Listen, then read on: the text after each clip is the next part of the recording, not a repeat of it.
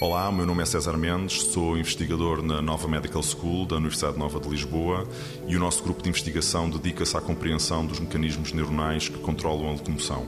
A, a mosca da fruta é um, é um modelo genético por excelência, ou seja, é um modelo que permite com alguma facilidade manipular genes e manipular uh, uh, uh, tecidos, entre os quais neurónios, e a maioria dos genes que estão envolvidos em doenças humanas também estão presentes na mosca da fruta. Portanto, o que isto nos permite é estudar o papel destes neurónios ou destes, destes genes e, com base no conhecimento que adquirimos na mosca da fruta, extrapolar esse conhecimento para uh, organismos mais complexos, como, por exemplo, ratos ou mesmo humanos.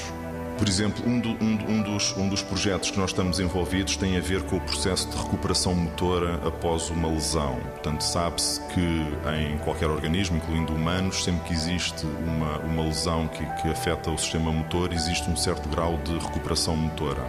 E o mesmo que se passa em moscas.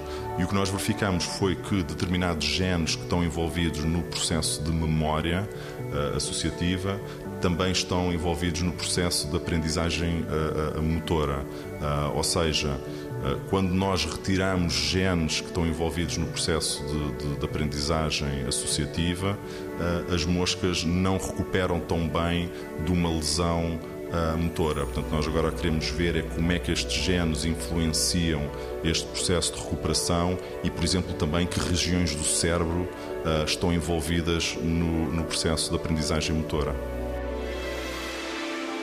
90 Segundos de Ciência é uma produção conjunta Antena 1, ITQB e FCSH da Universidade Nova de Lisboa.